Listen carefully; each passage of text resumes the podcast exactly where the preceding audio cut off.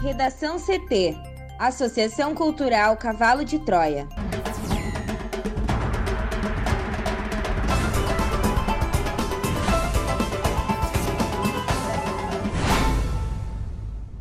Olá, eu sou Amanda Hammermiller. Eu sou Juliana Preto. E eu sou Thaís Uchoa.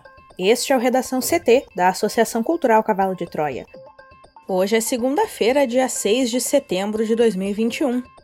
Suspensão da exportação de carne à China pode baixar preço no Brasil. Documento da Anvisa confirma que delegação argentina falsificou declarações sanitárias. Mais de 7 milhões ainda não fizeram a prova de vida, aponta INSS.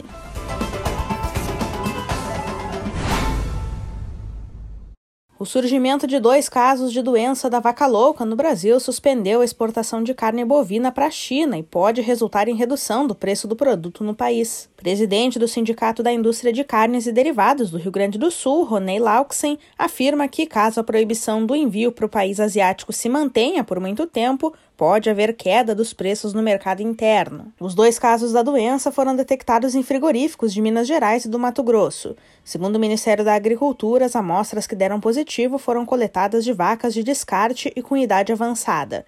Por se tratarem de casos atípicos da doença, quando é originada dentro do próprio organismo do bovino, o caso é considerado de menor gravidade e não ameaça o status sanitário do Brasil. Em 23 anos, o Brasil registrou apenas cinco casos atípicos de vaca louca e nenhum caso clássico. Todavia, as exportações para a China foram automaticamente suspensas em função do protocolo sanitário firmado entre os dois países. A comercialização só deve ser retomada após a China avaliar o relatório de informações repassado pelo Brasil.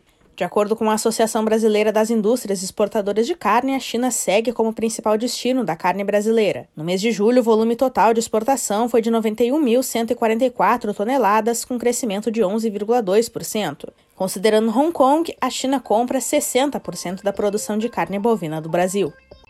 Os quatro jogadores argentinos que descumpriram a quarentena contra a disseminação do coronavírus são investigados pela Polícia Federal por falsidade ideológica após infringirem a lei sanitária brasileira.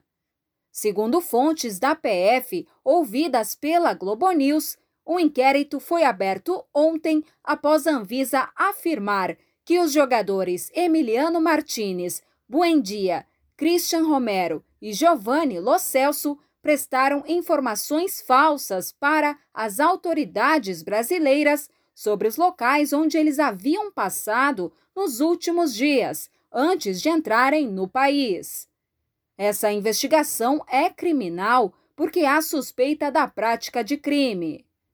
Um documento oficial da Anvisa sobre a confusão do jogo entre Brasil e Argentina mostra que um membro da delegação argentina Fernando Ariel Batista falsificou informações de quatro jogadores argentinos. A investigação será conduzida pela delegacia da PF no aeroporto de Guarulhos, pois foi o local de entrada dos atletas no Brasil. Eles também são alvo de uma investigação por descumprimentos de medidas sanitárias em decorrência da pandemia que é considerada uma infração administrativa. Eles foram notificados a deixar o Brasil na noite do domingo e, segundo a Polícia Federal, não foram deportados.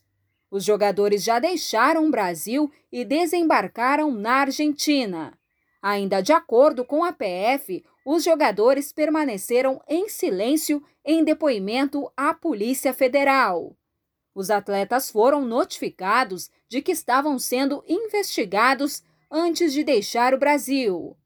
Mais cedo, na mesma data, agentes da Polícia Federal e da Anvisa entraram no campo da Neoquímica Arena, em São Paulo, para retirar os quatro jogadores da Argentina.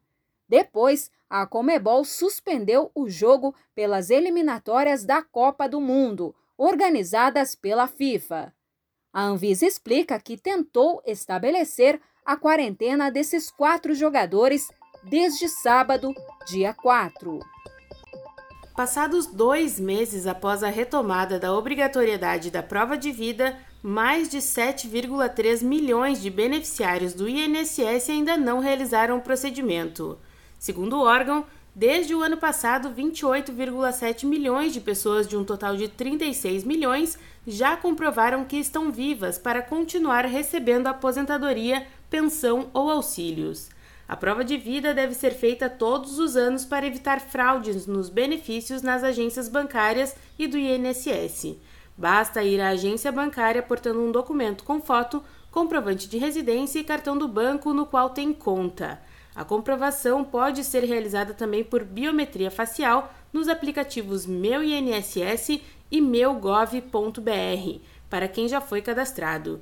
Quem tem o vencimento em setembro e outubro de 2020 tem até o último dia deste mês para realizar o procedimento. Já os segurados com vencimento em novembro e dezembro do ano passado devem provar vida até 31 de outubro. A partir daí, o benefício poderá ser bloqueado, suspenso e, em última instância, cessado.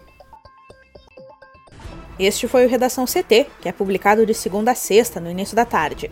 Para não perder nenhuma edição, siga o podcast no seu aplicativo favorito ou acesse arroba Cavalo de Troia no Instagram e inscreva-se para receber no WhatsApp ou no Telegram. Uma ótima segunda-feira!